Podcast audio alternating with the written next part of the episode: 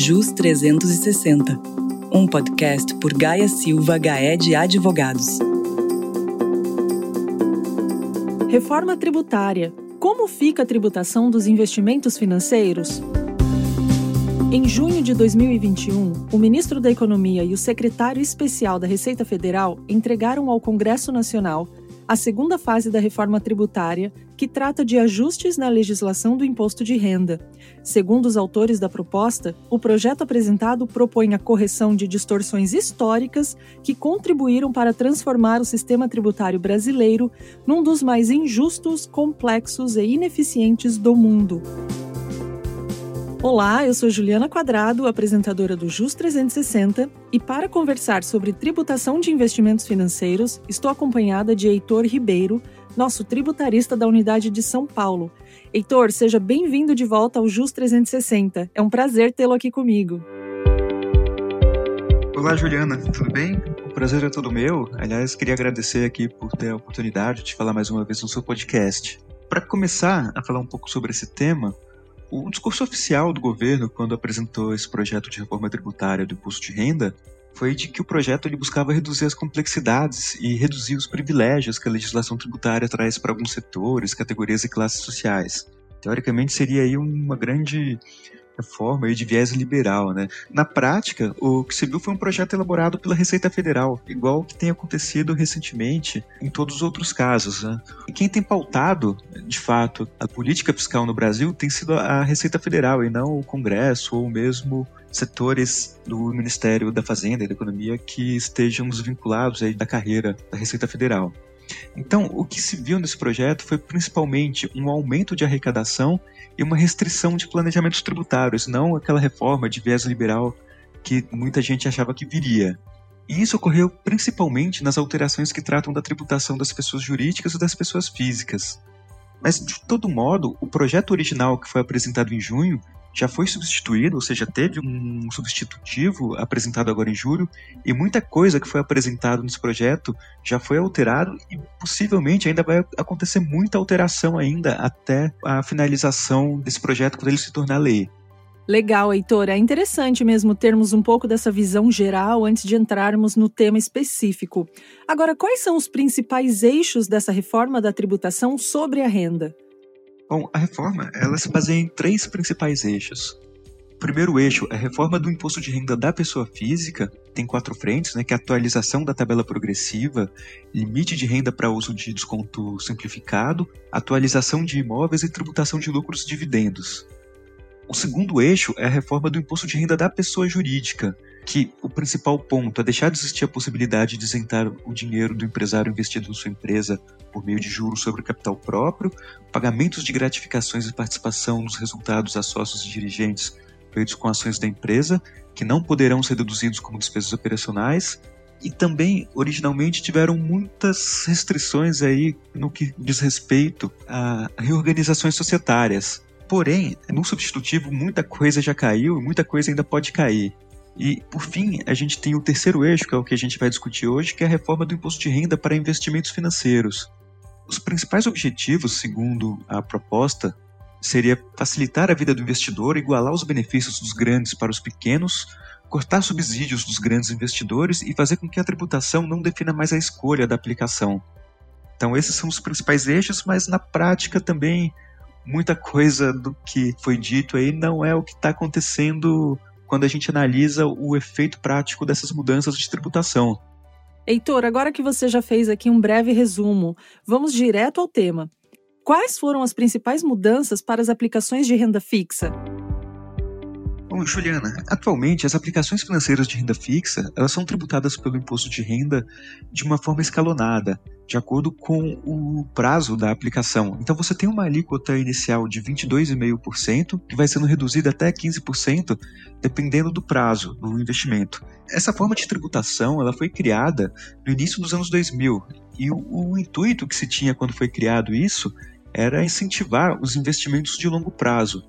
Porém, com o tempo, o que acabou acontecendo? Na prática, isso acabou privilegiando as pessoas que têm maior capital e maior capacidade de investir a longo prazo porque nesse caso, quem investe a longo prazo tem uma tributação menor E quem consegue fazer isso são somente as pessoas com grande capital acumulado. Então, o pequeno investidor que faz investimentos de menor prazo acabava pagando um imposto de renda maior do que o grande investidor. Isso acabou sendo aí uma grande distorção do sistema e que se buscava resolver com este projeto de lei 2337 de 2021.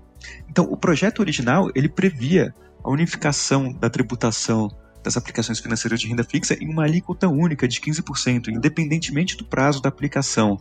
A justificativa que se tinha aqui era igualar a tributação de investidores de maior e de menor prazo, conforme eu falei.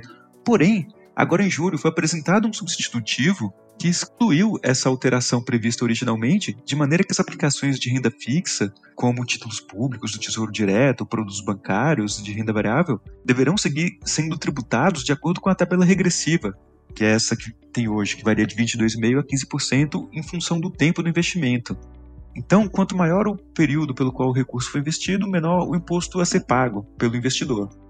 Heitor, você é um tributarista experiente e entende muito sobre o assunto. Agora, você acha que essa mudança no projeto ela foi bem-vinda ou não? Bom, no mercado existem diferentes visões sobre isso, né? Então tem gente que defende que essa alíquota regressiva ela tem uma razão de ser extrafiscal, porque ela tem mais previsibilidade para fazer um empréstimo a custo mais barato quando os prazos são maiores. Então, manter esse incentivo ao alongamento dos prazos faria bastante sentido. Por outro lado, também tem uma linha que defende que a unificação da alíquota para 15% ela seria mais positiva, porque o nosso mercado já é maduro. Se considerarmos as taxas de juros atuais, as alíquotas regressivas desestimulariam o investimento estimulariam o rentismo. Eu, particularmente, entendo que a alíquota flat de 15% é a melhor opção, porque na prática o que a gente tem visto é que a alíquota regressiva tem favorecido os maiores capitais e desfavorecido o pequeno investidor. Então, o que na prática aí tem gerado uma tributação regressiva, né? algo que se busca evitar na tributação sobre a renda. Dá para ver que o mercado está bem dividido sobre esse tema e muito longe de um consenso. E para as operações em bolsas de valores, quais são as mudanças, Heitor? Bom, nas operações em bolsas de valores foram mantidas as alterações previstas no projeto de lei original. A tributação das operações em bolsas de valores ocorre mensalmente sobre os ganhos líquidos, pelas alíquotas de 15% nos mercados à vista, a termo de opções, e a alíquota de 20% para o day trade e fundos de investimento imobiliário. O projeto ele prevê a tributação pela alíquota única de 15% para todos os mercados e com apuração trimestral. Isso estava no projeto original e foi mantido no substitutivo. Além disso, está previsto no projeto a possibilidade de compensações de perdas entre todos os tipos de investimentos, ao passo que atualmente só é permitida as compensações de perdas entre operações de mesma natureza, ou seja, a mesma alíquota. A forma como está previsto no projeto de lei traz uma simplificação para o sistema, na medida em que se torna desnecessária a utilização de fundos de investimento para compensação de perdas, isso favorece aí o pequeno investidor que não tem grandes estruturas para fazer o seu investimento. De qualquer forma, foram mantidas algumas isenções para aplicações como a poupança. Heitor, e os fundos de investimento imobiliário, eles permanecerão isentos de imposto de renda? Bom, o projeto original previa a extinção da isenção de imposto de renda para os fundos de investimento imobiliário, aplicando-se uma regra geral de tributação de 15%. Porém, o substitutivo excluiu essa alteração de forma que as aplicações permanecerão isentas de imposto da maneira como já ocorre hoje. Para esse tipo de investimento especificamente, não vai ter nenhuma alteração, pelo menos se não houver outra alteração no projeto de lei. Que boa notícia! Eu vou manter essa minha aplicação então. E quanto aos fundos de investimento abertos, qual será a tributação, Heitor? Para os fundos de investimento abertos, poucas mudanças que estavam previstas no projeto de lei original foram mantidas no projeto substitutivo. Então, no projeto de lei original, estava prevista a aplicação da alíquota flat de 15%, porém, isso foi excluído de maneira que o imposto de renda pelo projeto substitutivo vai ser calculado pela alíquota regressiva de 22,5% a 15%, da maneira como já é feito hoje. Além disso, o projeto substitutivo mantém a classificação dos fundos abertos como os de longo e curto prazo, o que seria extinto pelo projeto original. No fim das contas, a única mudança para esse tipo de aplicação que realmente está prevista será a extinção do Come Cotas em maio e a previsão dessa antecipação somente em novembro. Heitor, e para os fundos de investimento fechados, teremos mudanças à frente? Bom, esse tema é bastante espinhoso, né? E pelo jeito parece que sim, que a tributação dos fundos de investimento fechados é um dos pontos centrais da reforma quanto aos investimentos financeiros. Qual é o grande problema aqui, né? É que as grandes fortunas familiares brasileiras, elas estão concentradas embaixo de fundos de investimentos fechados, também chamam de family offices ou fundos familiares. Né? O que que acontece? A tributação desses fundos, de acordo com o que se tem na legislação hoje, ela só ocorre no momento em que você tem a liquidação dele.